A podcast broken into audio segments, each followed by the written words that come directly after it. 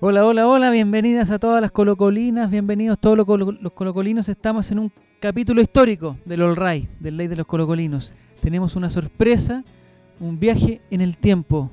Capítulo en color sepia. Fabián Valenzuela, retrocedemos en el tiempo, avanzamos en el tiempo, donde ponemos el DeLorean. Viernes 26 de marzo de 1927. Cruzando el, Océano Atlántico se desliza el vapor Cuba. El mismísimo David Arellano escribe lo que se llama el primer himno del club, una canción no oficial que se basaba en el corrido La muerte de Pancho Villa. Buena, Pancho Villa. Se encontró la melodía y lo que escucharás ahora es lo mismo que guitarrearon los rebeldes hace casi 100 años. Cantan Arellani.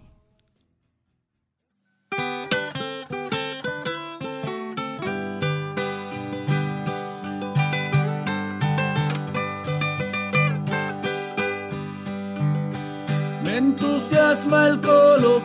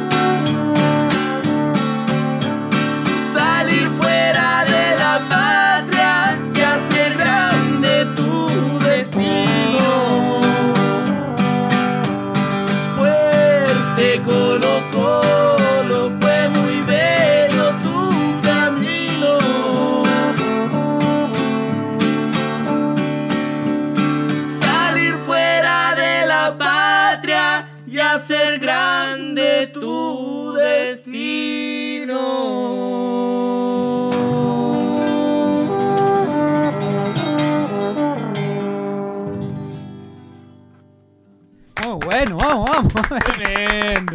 Mamita, por Dios. Increíble interpretación de Arellani. Álvaro Campos a la cabeza porque el que más conozco. Constanza.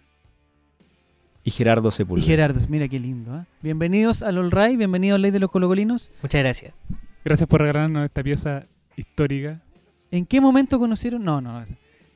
¿Qué- Vamos a empezar, Álvaro Campos. Tú, esto es algo eh, eh, sumamente especial, lo que acabamos de vivir, este estoy- himno que hemos, que hemos escuchado. Yo estoy conmovido. La Ya. gente debería saber que mm, esta canción la, la desenterró del olvido Fabián Valenzuela. ¿Pero dónde? ¿Cómo hiciste ese proceso? No, porque justamente lo que primero tenemos que conversar es que muchas veces nosotros encontramos que el himno de Colo Colo parte cuando se habla de Arica Magallanes. De Arica Magallanes, sí. Cuando hablamos de la frase de Arica Magallanes, nosotros nos acordamos al tiro del himno de Colo Colo. Pero ese es prácticamente un himno de los años 40, años 50 prácticamente que se hizo popular. Relativamente reciente. Relativamente reciente para los tiempos de hoy. 70 años.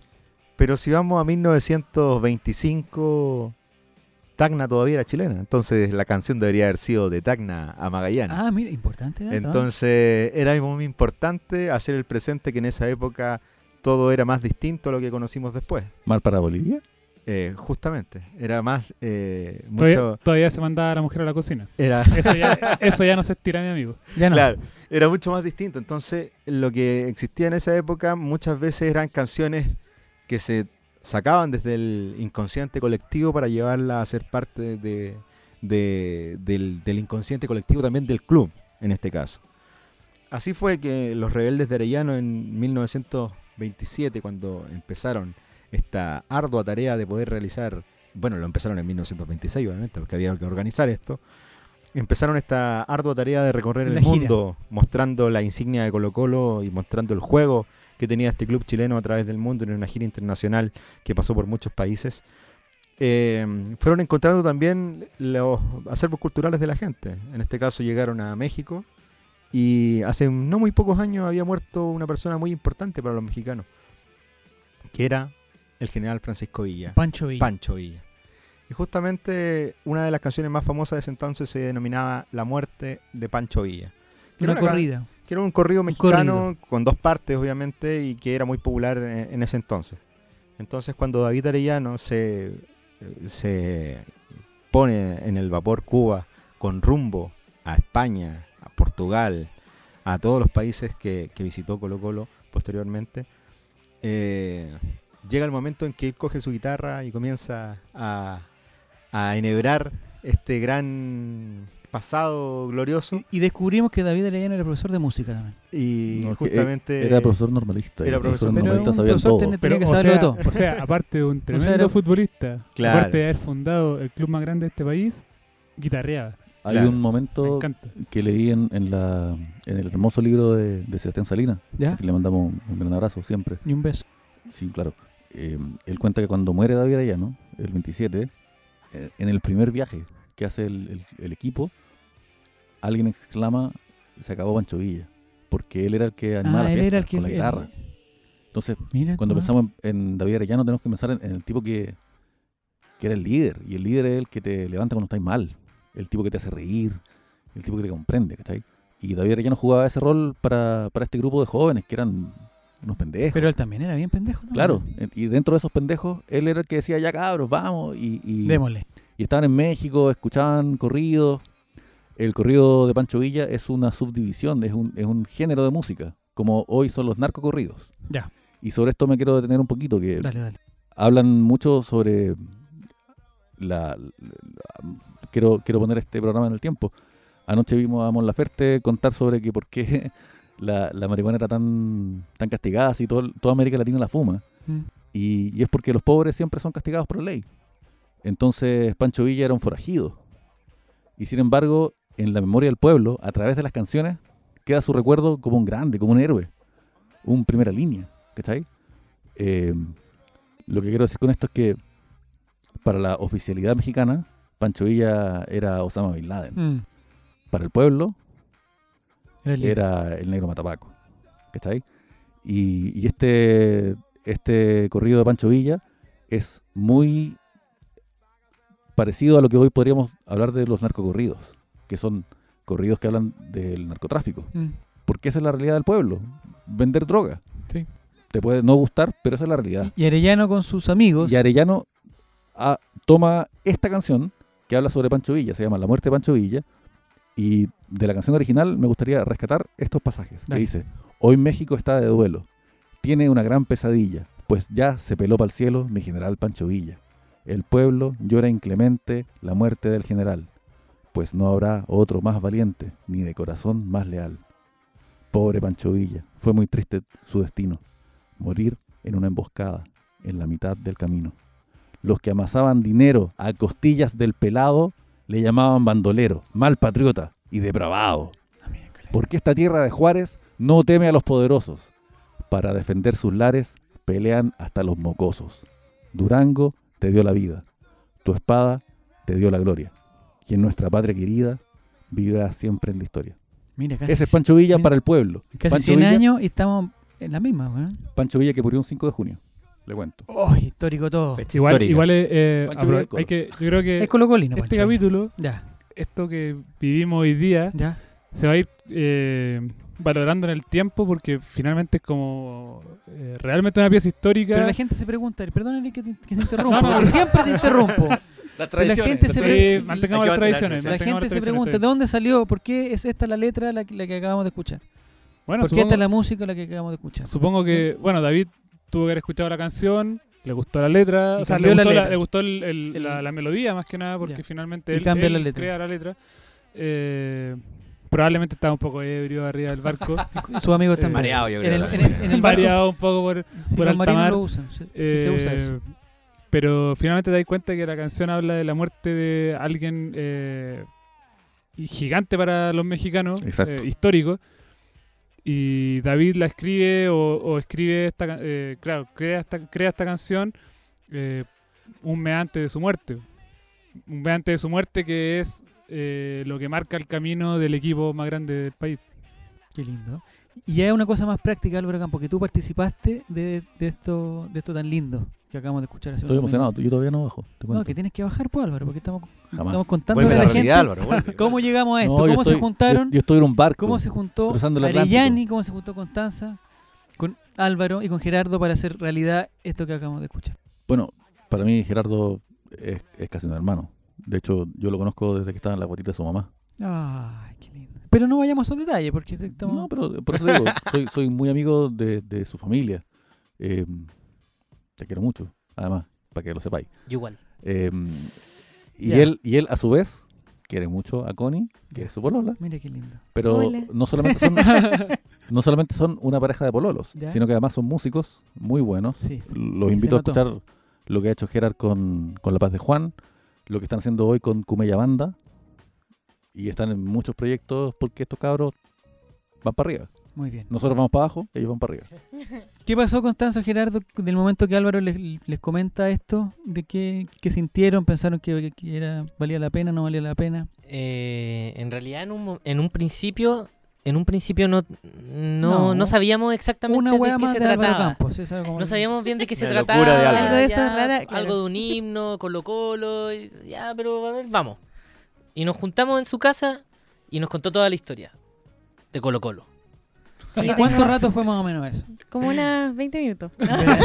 sí, no, es que mira, Estaba yo muy drogado. tengo igual. que admitir que en el principio fue como bien extraño porque me dice, necesito un corno.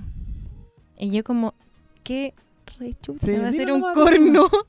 Eh, metió como en un corrido, Un correo mexicano. Como que no es muy común, como lo más común son las trompetas, las guitarras, obvio. Y dije, ah, bueno, ya. Entonces, luego me explica todo esto cuando llegamos a su casa a ensayar.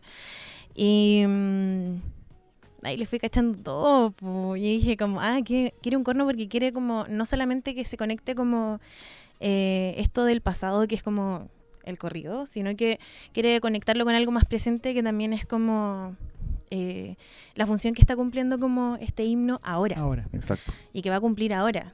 Y eso como que igual siento que también lo une no solamente el que ellos lo hayan como rescatado, sino que también lo une un poco el corno como en sí mismo, el hecho de que esté metido eh, también como representando un poco como a la cultura mapuche, ¿cachai? Un poco, Estaba- unos destellos un poco ahí.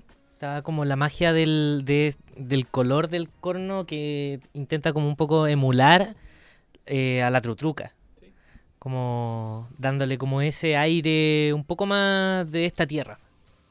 Lo que pasa es que le pregunté primero a Fabián, Ya. que para mí Fabián es como el, el héroe de todo esto, porque él fue el que encontró la canción. Y le pregunté si es que él lo prefería con piano, porque yo estaba pensando en piano y violín. el piano, yo ya. estaba pensando en piano y violín. Ya. Pero, pero Fabián me dijo guitarra, porque es más mexicano. Pero Y dos guitarras. seguramente se parecía más a lo que, Eh, a Claro, lo que hizo exacto. Pero, pero dos guitarras todavía le faltaba un poquito de, de magia, de color. Y ahí el, entraba yo. Y el corno francés, La magia. claro, ella pone la magia y el corno francés es, es, es muy elegante, pero al mismo tiempo tiene es- esa doble lectura y además para mí tenía otro valor muy lindo y es que John Lennon, como todos los colombianos saben, era del colo. Y en, y en la portada de Sgt. Pepper Lonely Hearts Club Band, él aparece con un corno Con un corno. Entonces, ahí se, se, Ahí se conectan todo. todas las hebras. O sea, igual hay que cachar que, que esto aparte como del, del, de lo- del descubrimiento de Fabián, Exacto. que yo creo que eh, ojalá se valore como se tiene que valorar porque finalmente es parte de la historia de Colo Colo. O sea, es, es el primer himno no oficial del club eh, creado por David Arellano, eh, tocado por David Arellano y, y probablemente sea la primera vez que se vuelve a tocar eh, después de 93 años. eh, no sé, después de que lo tocó David, lo guitarrió curado, insisto.